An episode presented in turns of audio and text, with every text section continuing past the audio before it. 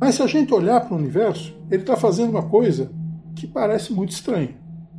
Porque se você jogar uma pedra para cima, ela cai. O universo ele está funcionando ao contrário. Eu combinei de encontrar Bia numa esquina que é aqui. Veja isso. Vamos observar agora alguns sinais subliminares.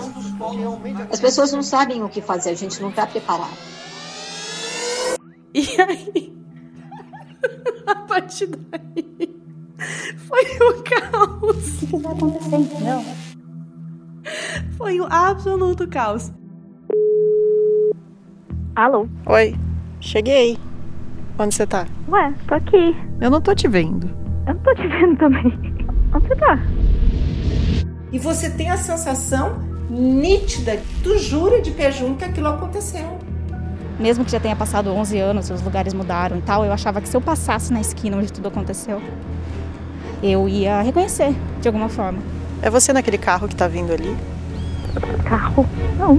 Teria sido. Essa. Foi aqui. Bia? Nossa, que susto. Está bem? Tô bem. Tô bem. Aqui. Por quê? Aconteceu alguma coisa? Sara?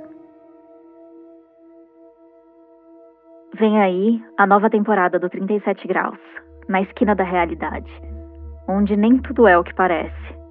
O primeiro episódio vai ao ar no dia 6 de setembro, em todos os aplicativos para podcast. Tem chance de ser muita coisa esquisita.